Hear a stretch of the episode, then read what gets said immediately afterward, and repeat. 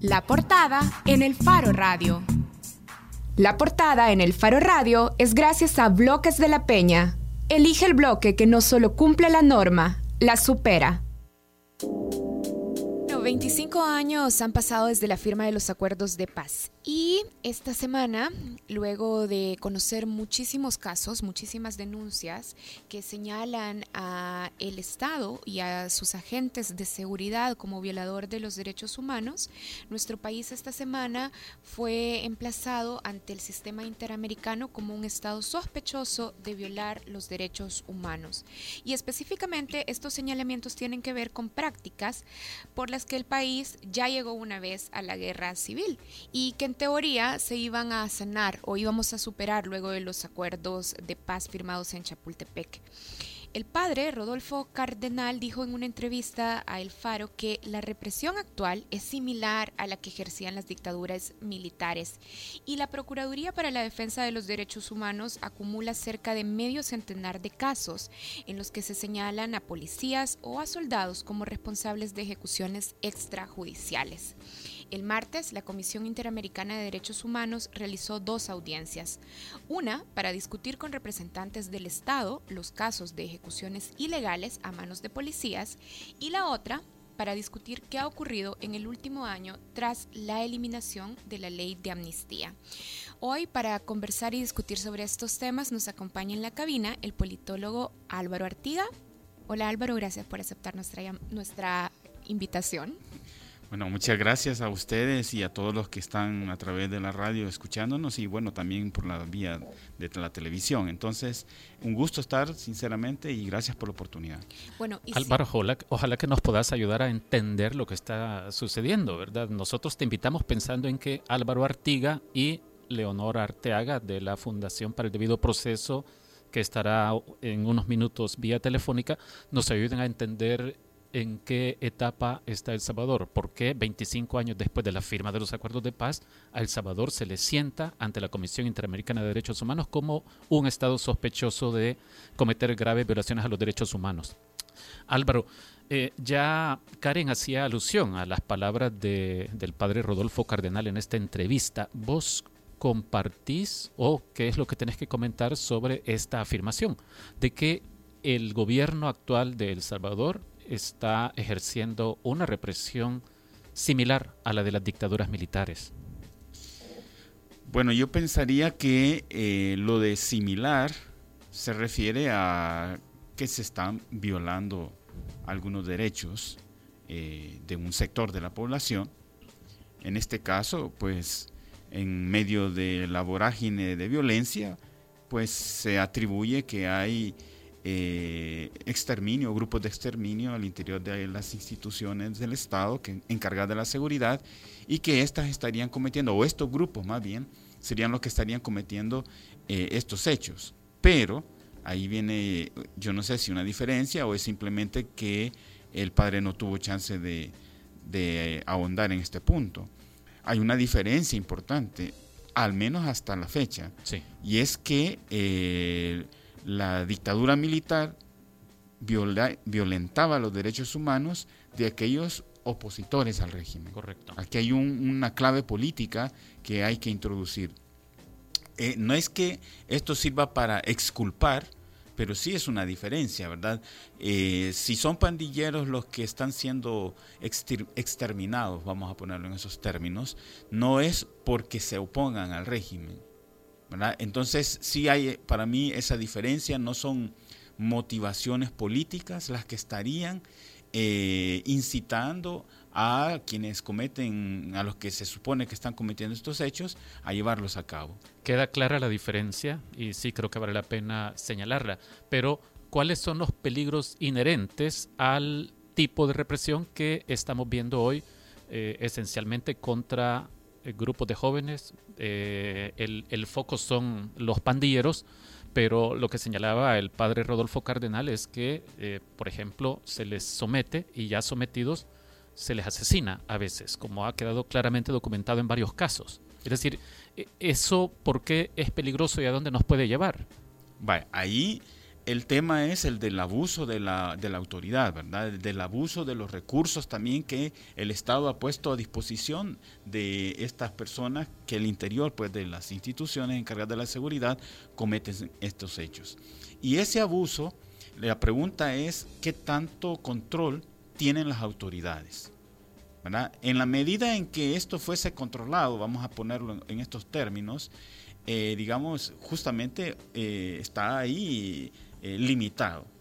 Pero como todo se puede salir siempre de, control y nadie puede prever que lo que ahora está bajo control más adelante no lo tenga, entonces ahí viene el problema de que se vayan autonomizando o independizando o que vayan cometiendo hechos, estos, ¿verdad? Que se supone que están, o es la sospecha que están bajo eh, una línea, digamos, de la autoridad, que se vayan autonomizando de la autoridad y vayan eh, eh, actuando por su cuenta y se salgan del control. Entonces ahí tenemos el problema, que grupos fuera del control de la autoridad tienen acceso a recursos públicos y los puedan estar haciendo uso ya no solo con esos fines, sino en contextos, digamos, de elecciones, por ejemplo, pueda ser utilizado ciertamente ya con, ya con otros propósitos. Con, fines políticos. Pero, cuando hablas de control es porque estás convencido de que todavía hay control a pesar de estos casos documentados de ejecuciones de incluso de personas que no tenían nada que ver con pandillas. No, parto de la hipótesis de que si el Estado salvadoreño es el que está siendo acusado, ¿verdad? Entonces está asumiendo que hay un cierto control sobre, sobre estos que están cometiendo eh, esos, eh, esos hechos. Si no, tendríamos que hablar definitivamente la postura que tiene el ministro de Seguridad, que dice que eh, ellos no tienen ese tipo de grupos, no niega que existan, lo que dice es que no son ellos, ¿verdad? Que no hay una línea. Ah, yo creo, estoy, estoy asumiendo la hipótesis de que eh, el, hay control de la autoridad, ¿verdad? Y eh, que es lo que ha llevado a, que se haga una denuncia del Estado, de que el Estado salvadoreño está violando derechos humanos. Si no, tendríamos que pensar que en realidad ya son grupos autónomos ¿verdad? que están haciendo eso al amparo de las instituciones de la seguridad pública. ¿Y cuál es su opinión? Es decir, ¿que, es más factible el segundo escenario o de verdad se le puede creer al gobierno que eh, cada vez que se revelan casos como es, como dicen los datos, son más, más frecuentemente, eh, se puede acudir a esta teoría de que es una manzana podrida dentro de toda la institución. Vaya, sin, sin caer en la figura de las manzanas podridas, porque entonces estamos también ahí, estamos regando, pero yo creo que en la medida en que pandilleros asesinen a policías, a familiares de los policías, a gente cercana del entorno de los miembros de la corporación, entonces estos pueden tener la tentación de eh, actuar por su cuenta y que realmente esto vaya proliferando y termine como un problema de los que eh, tuvo Colombia con el caso de los paramilitares. Es decir, que eso se vaya convirtiendo en una fuerza autónoma de la autoridad y sirva eh, para otros fines, que ya digo, en el país no solo podrían ser fines políticos, sino también, bueno, si sabemos también que estamos en la ruta del narcotráfico, de crimen organizado, estos también podrían eh, utilizar estas estructuras que están eh, o se supone que están al interior de los de las instituciones de la seguridad pública. Ahora, Álvaro, Usted entonces, a ver, el, el, gobierno lo que ha estado diciendo, su versión es que no se trata de un problema institucional, sino que son algunas prácticas aisladas. Y de hecho, eso es justamente lo que decían esta semana el viceministro de Seguridad ah, en la audiencia ante la Comisión Interamericana de Derechos Humanos ya estábamos hablando sobre este tema y queremos hacerle esa pregunta también a Leonor Arteaga. Leonor es oficial de la Fundación para el Debido Proceso y en este momento está de hecho en la Ciudad de México. Hola Leonor, gracias por aceptar la llamada del Faro Radio. Hola, mucho gusto, muy buenas tardes, un saludo al Faro Radio y a todos las personas que escuchan. Leonor, estábamos discutiendo el control del Estado sobre estos agentes o estos actores dentro de la Policía Nacional Civil y el Ejército a los que se les acusa de haber cometido ejecuciones extralegales y además haber abusado de su poder. Leonor, ¿usted cree en la versión del gobierno que sostiene que no es un problema institucional y que en realidad no son prácticas sistemáticas, sino que solo se trata de algunos individuos actuando aisladamente y por su cuenta? En las organizaciones salvadoreñas que estuvieron esta semana aquí en México para las sesiones de la Comisión Interamericana de Derechos Humanos presentaron información que apunta a que eh, los abusos policiales, tales como ejecuciones extrajudiciales, torturas, desapariciones forzadas, están siendo cometidos eh, por varios grupos de la Policía Nacional Civil y eso eh, apunta a que se trata no de hechos aislados, sino de una política o por lo menos de prácticas que en principio quizás no sean eh, ordenadas, pero sí toleradas eh, por la Policía Nacional Civil. Creo que, que estos datos, si bien requerirían un, análisis más profundo, deben ser tomados en cuenta, deben ser tomados en serio por eh, las autoridades del Estado salvadoreño, porque eh, se están reportando eh, no solo casos, sino también determinados patrones y modos operandi, y creo que es importante que estas, estos casos y estas cifras no sean ignorados. Leonor, tenemos en cabina al politólogo Álvaro Artiga, quien nos planteaba que el peligro de que subsistan o encuentren la manera de fortalecerse estos grupos que, cometen ejecuciones extralegales, que desaparecen a personas, es que eventualmente, el gran peligro, eventualmente pueden mutar en grupos, en organizaciones que ganen autonomía y que por otro lado empiecen a dar otro tipo de servicios, entre comillas, es decir, que puedan ser utilizados ya políticamente para atacar a opositores eh, políticos, por ejemplo, o como se sabe que El Salvador está en la ruta del narcotráfico, que también puedan servir a ese tipo de intereses. ¿Vos qué peligros son los que ves? Es decir, ¿cuáles son las luces del arma que se te encienden a vos cuando observas estos casos que decís que no crees que sean hechos aislados? Eh, sí, creo que debemos recordar la historia de El Salvador eh, y cómo eh, han existido diversos grupos de exterminio, escuadrones de la muerte, en momentos históricos que han tomado formas diversas, pero que de alguna manera son grupos que estuvieron conectados con autoridades del Estado y que definitivamente son grupos que estuvieron al margen de la ley y que tuvieron, eh, digamos, impactos desastrosos, ¿no? Y que eh, eso eh, tenemos que aprender de ese pasado eh, doloroso y oscuro de nuestro país y, no permitir que la Policía Nacional Civil, una institución formada, fundada a partir de los acuerdos de paz con el espíritu de de servir y de proteger a la población se convierta en, en una herramienta eh, que violente derechos humanos y que, atente a la eh, contra la población. Yo quiero decir también que, que eh, han habido casos donde miembros de grupos criminales han atentado contra miembros de la Policía Nacional Civil y eso es también un hecho que debe tomarse en cuenta y que no puede ignorarse. Mi solidaridad con la Policía Nacional Civil eh, y con las familias, pero también eh, mi reclamo a autoridades por haber permitido que estos atropellos, eh, estos casos donde se denuncian atropellos de la Policía Nacional Civil, estén generando eh, cadenas, cadenas de venganza. Leonor, debido al problema de, de abusos en la Policía Nacional Civil, ¿Qué utilidad pueden tener las audiencias ante la Comisión Interamericana? Sabemos que estas no son audiencias por un caso, sino que son, audiencias temáticas, pero más allá de, por ejemplo, de la reprimenda que, James Caballero, el, el comisionado Caballero, eh, dio en la audiencia del martes, ¿hay algún otro efecto que puedan tener eh, las, las IDH en sus recomendaciones o en algo que el Estado esté obligado a hacer?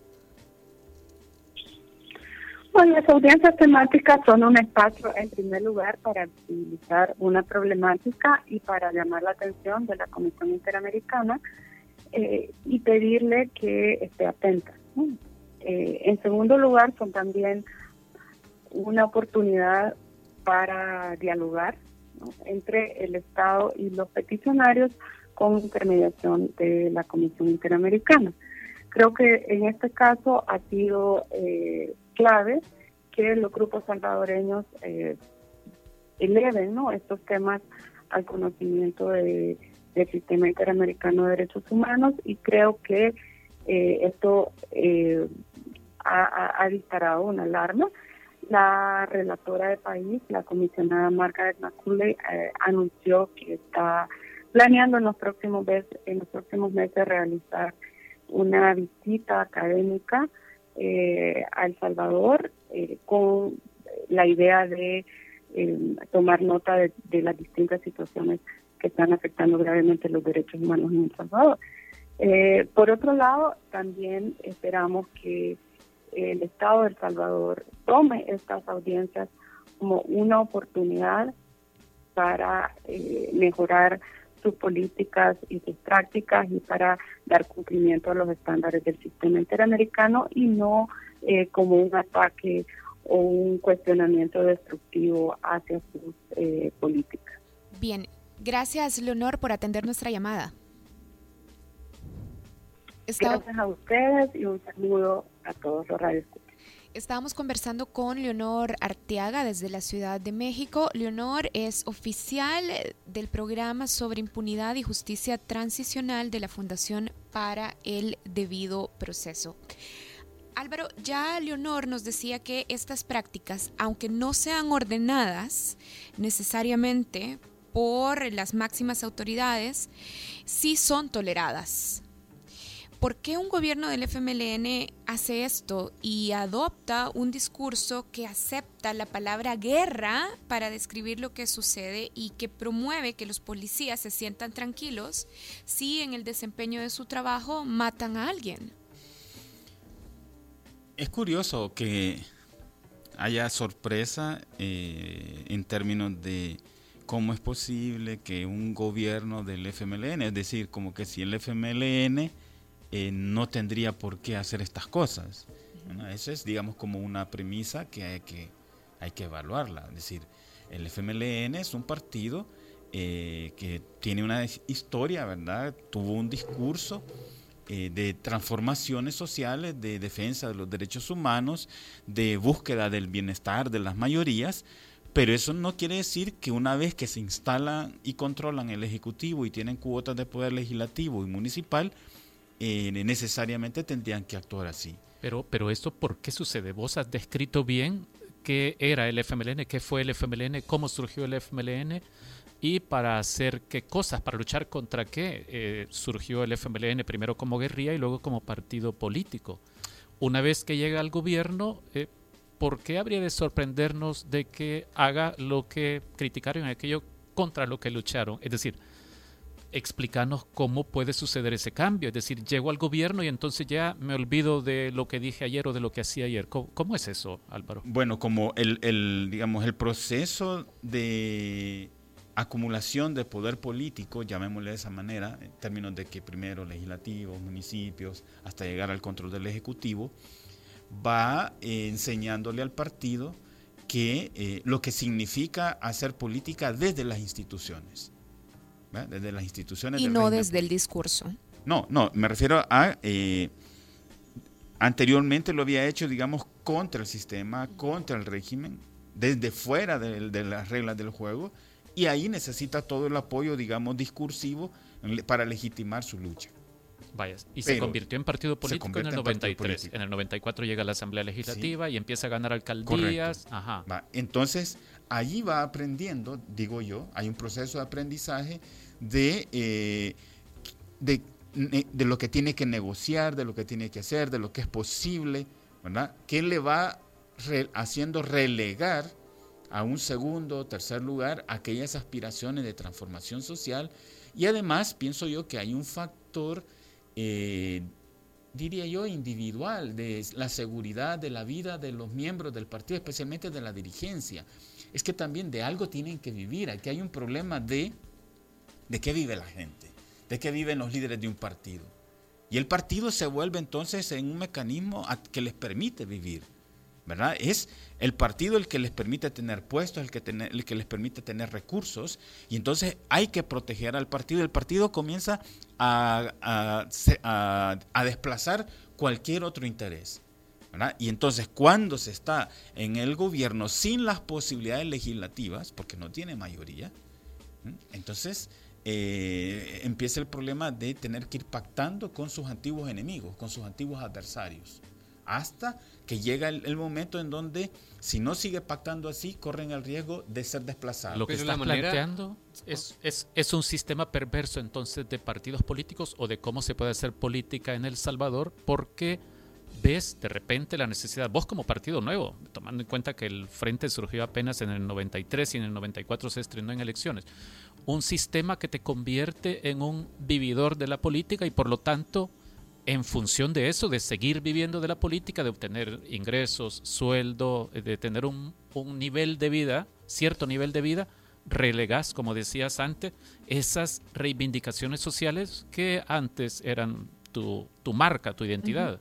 O sea, lo describís como algo inevitable. No, no, digamos, eh, lo he descrito como lo que ha pasado.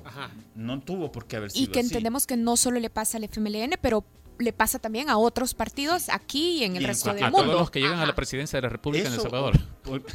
no, eso ocurre en buena medida porque los vínculos del partido, de la dirigencia del partido con la base social se van debilitando, se van distanciando y el partido o la dirigencia se vuelve como autorreferido sobre sí mismo, ¿verdad?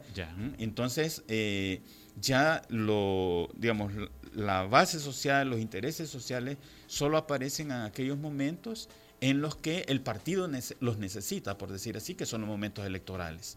Sí. ¿Ya? Eh, esto no tiene por qué ser así. Así ha sido en buena medida porque la historia, digamos, nuestra y la historia del FMLN, en cierta forma, es la de tener cooptado a todo el movimiento social. Yo recuerdo cuando estábamos en la década de 1980, las reivindicaciones de los trabajadores, salarios, eh, mejores condiciones de trabajo, respeto a derechos adquiridos, rápidamente eran desplazados por la reivindicación, en aquel entonces se decía diálogo y negociación es la solución. Es decir, las demandas por la solución del problema nacional dejaban a un lado las demandas reivindicativas. Y eso era porque estaban siguiéndose línea que venía desde la dirección del partido, bueno, en aquel entonces la guerrilla, ¿verdad? Eso sigue funcionando así y por eso tú ves ahora eh, que las condiciones sociales han empeorado en los últimos años pero no hay grandes movilizaciones, como que aquí no pasa nada. ¿Y eso por qué sucede también? Vos decías, porque progresivamente va ocurriendo un distanciamiento entre las élites partidarias, los que dirigen los partidos, y su base social. Pero ¿Y dónde está la base social? ¿Y la base social cómo se pronuncia más allá de ir a votar cada cierto ah, tiempo? Ahora viene el asunto, ¿verdad? Eh, en la medida en que el, partido logra controlar el Ejecutivo, tiene controles sobre gobiernos municipales y tiene una fuerza legislativa, tiene recursos, por tanto tiene también que repartir. Y mantiene una clientela a través de un intercambio, en, digamos, en la literatura esto se llama intercambio político de bienes por lealtad. ¿verdad? El partido da eh, bienes, servicios a sus clientelas, esto a través de las políticas sociales, lo ha hecho el FMLN, lo hizo el Partido Arena, lo hizo el partido, el PCN, también lo hizo en su momento la democracia cristiana, de utilizar las instituciones del Estado para beneficiar a sus eh, militantes, digamos, a sus seguidores. Ha sido una relación clientelar. Entonces, desde ese punto de vista, eh, hay una militancia cooptada, una militancia que no tiene capacidad de crítica, que sigue creyendo el discurso que mantiene el partido de que los responsables aquí de todo esto es Arena, ANEP y ahora meten también a la sala de lo constitucional y con estas acusaciones en la Corte Interamericana de Derechos Humanos, pues también la UCA y la, eh, entra ahí a través del IDUCA. Es decir, cualquier eh, crítica al gobierno es eso es una maniobra de la derecha. Vaya. Que se cree es la, gente que sigue al partido. Álvaro, y con estos elementos, a ver, un partido que se va cerrando, que va cerrando filas, sobre todo su élite de dirigentes, que se aleja de la base social, ah, que intercambia bienes por lealtad en las elecciones. ¿Cómo se escapa de este ciclo perverso? Sí, ¿cómo se rompe esa relación clientelar que vos mencionabas? Bueno, este, e, e, esa relación en cierta medida tiene que ver con la cultura política de los salvadoreños. Eso, obedece a los, yo digo, primero los 300 años de colonia en donde se aprende a hacer eh, un cierto uso de la autoridad, ¿verdad? Yo creo que no hemos estudiado bien lo que significa el legado de la colonia en términos políticos, pero luego eso se mantiene en todo el siglo XX opera de esa manera un régimen autoritario donde eh, los bienes públicos o el las instituciones públicas se consideran como patrimonio de quienes detentan el poder. Así se reeducan las nuevas generaciones, por eso vemos que esto se repite y por eso pareciera que no salimos de ahí. Mm, hay un problema, eh, yo suelo decir que el país tiene un subdesarrollo de eh, la conciencia eh, pública, por decirlo así, o del, o, del, espacio público, de lo que es público, que cualquiera que, digamos, conoce el desarrollo de esta, del espacio público en otros lugares, entiende que ese es el espacio de los ciudadanos donde los vínculos familiares son secundarios, son terciarios, digamos, es el, mundo de los derechos de la igualdad entre todos, independientemente de, de dónde son, quiénes son, hijos de quienes somos, vínculos, etcétera. Pero en el país el espacio público se ve como el espacio de la oportunidad para mejorar yo y mi familia y mis parientes y mis amigos. Como un espacio privado. Como un espacio privado. Por eso es que digo, hay un subdesarrollo, un poco de desarrollo de la esfera pública realmente. Se ve como un espacio privado. Y por eso cuando alguien llega a una alcaldía, comienzan los familiares, los amigos, a pedirle trabajo para alguien, pensando que ah, eh, tiene la obligación, quien ha llegado a ese puesto, tiene la obligación de atender las demandas de sus parientes, de sus familiares y de sus amigos. No se entiende la llegada a esos puestos como un servicio a la generalidad. Pero y esta ignorancia entonces, de nuevo, eh, cómo se rompe, a mí, porque a mí me aflige, porque es un problema de raíz, entonces el que vos señalas que, que permite que funcionemos como funcionamos y que todo partido que llega a la presidencia de la República termina siendo lo que hizo su predecesor. Es, lo que estamos viendo. Sí. Y no creamos que si el frente va a ser desplazado por Arena, Arena ha cambiado y va a venir de otra manera. No, esto va a seguir lo igual o peor, ¿verdad? Siempre las segundas versiones son, ah, son peores y, lo vemos también en, en Sudamérica. Pero yo creo que hay salidas.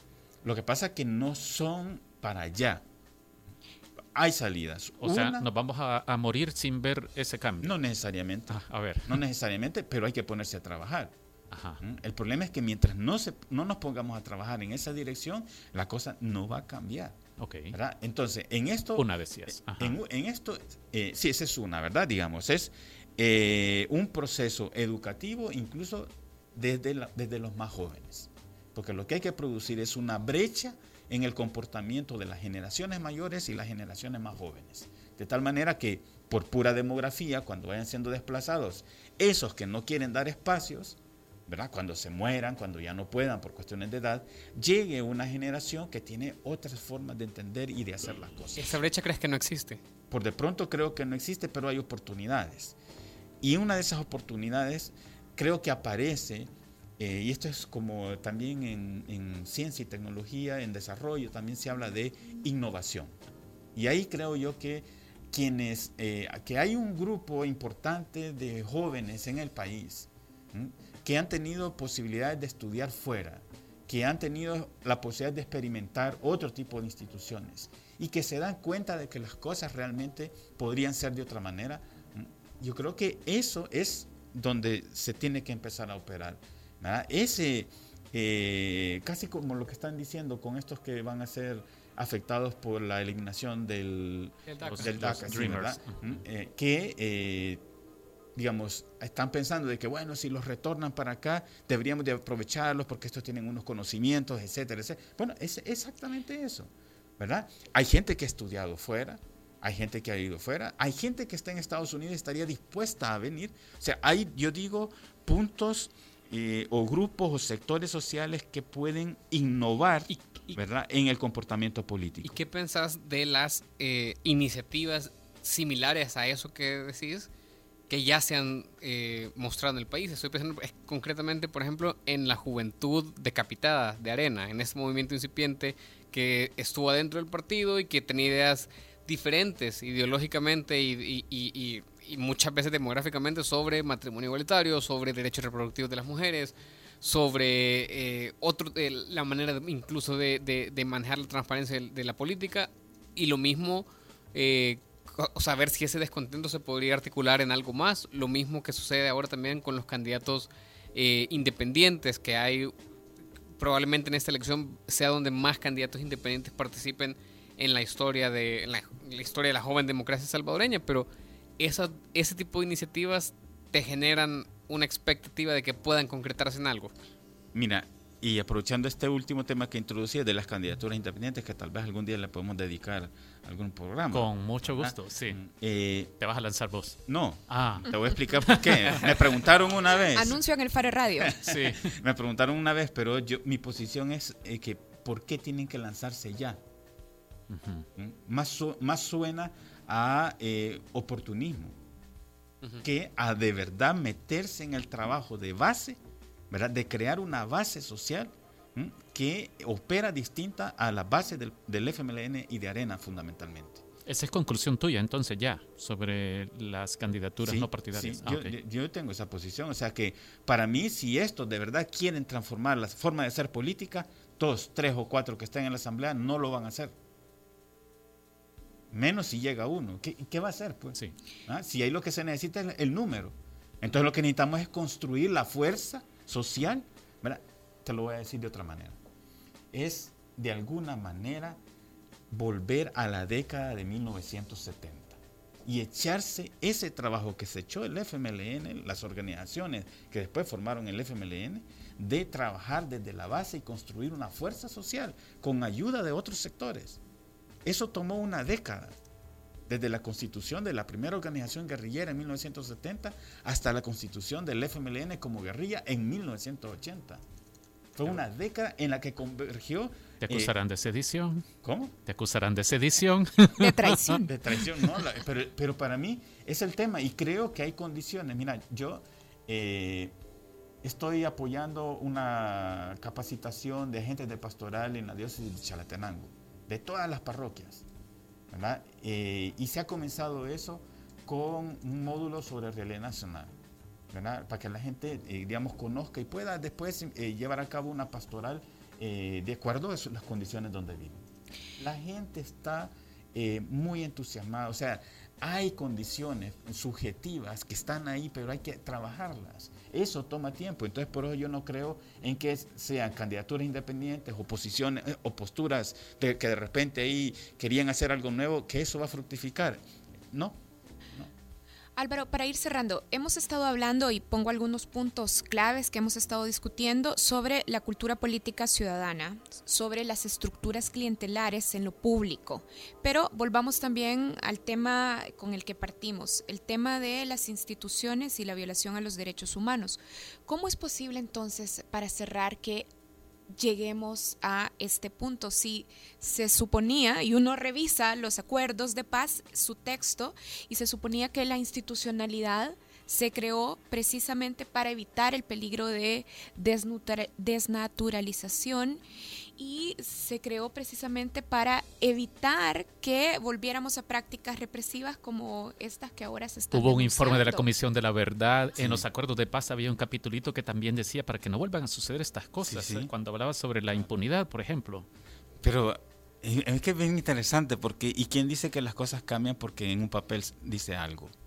O porque se firma un acuerdo. Las prácticas, la inercia organizacional, las prácticas sociales que vienen desde de, atrás permanecieron. Los acuerdos de paz solo eran un acuerdo para permitir, y se implementa, el acuerdo es como una política pública que permite la incorporación del frente eh, con suficientes garantías para competir en la arena electoral. Es una transformación política y eso se dio. Pero no, no se tocaron nada de las otras condiciones que llevaron al conflicto. Todo el tema económico y social que es para mí donde están las raíces de estos problemas que hoy tenemos, no se tocó.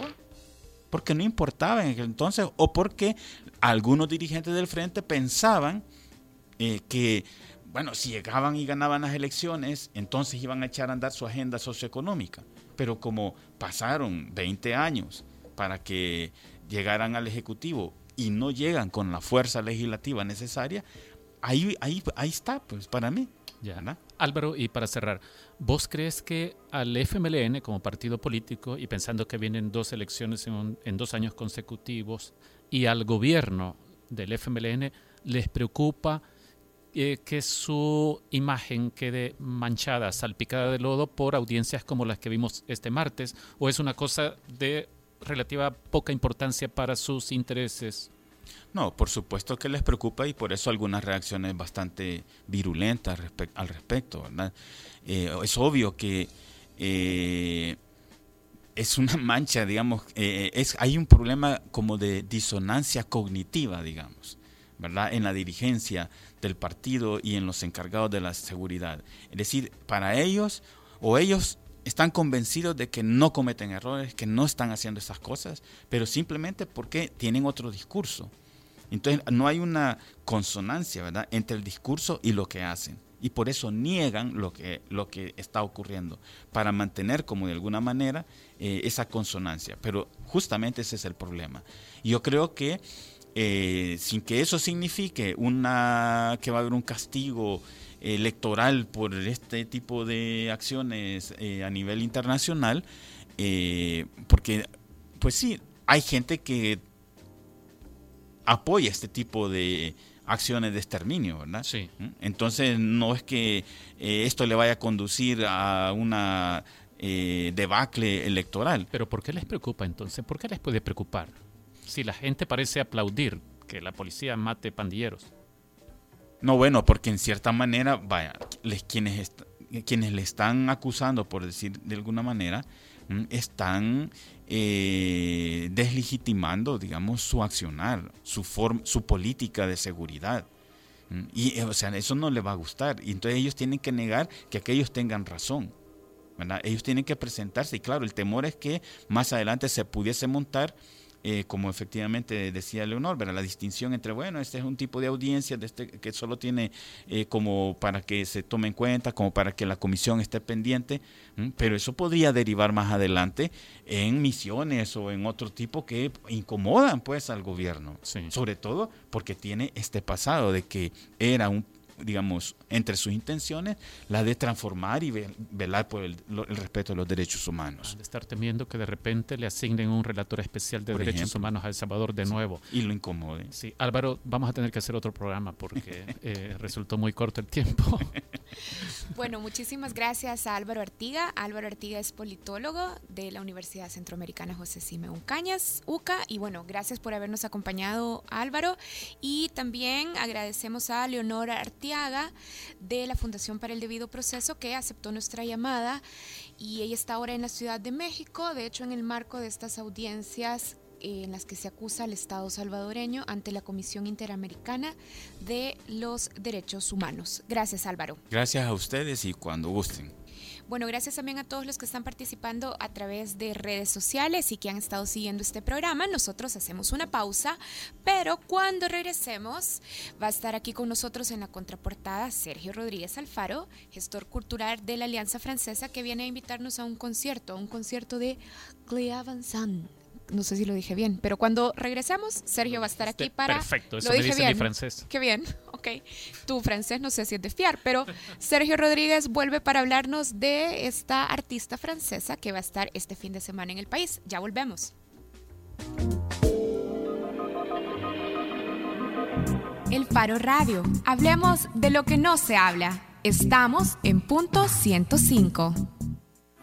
Te llevamos el mejor surtido de licores, cervezas y snacks hasta las 2 de la mañana. ¿Tienes una celebración y no sabes qué tomar? Llámanos y nosotros te asesoramos. Despreocúpate por la bebida. En Bottles and Friends te la llevamos hasta la puerta de tu casa. Haz tus pedidos al teléfono 2237-4363 o ingresa a www.bottlesandfriends.com para conocer nuestro catálogo de productos disponibles y pedirlos de manera fácil, segura y rápida. ¿Cómo tú crees que este un ministro eh, gana tres mil gana solo 3 mil dólares y tiene subalternos que ganan 5 mil, 6 mil, 7 mil dólares? ¿Tú no crees que le están pasando un cheque por debajo de la mesa? El Faro Radio. Hablemos de lo que no se habla. Martes y jueves, una de la tarde, en punto 105. La tecnología usada por Bloques de la Peña nos diferencia de los demás. Pesan menos, logrando transportar más unidades por camión. Pegas más bloques por hora, absorben menos agua y nuestras aristas y huecos tienen mejor acabado. Bloques de la Peña no solo cumple la norma de la construcción, la supera. Llámanos al 2241 4500.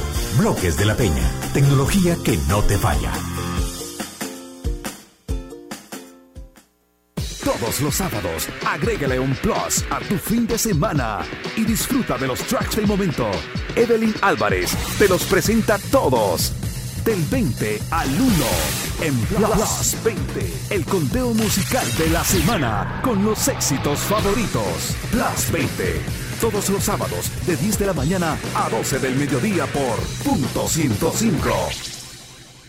Así sonaba antes.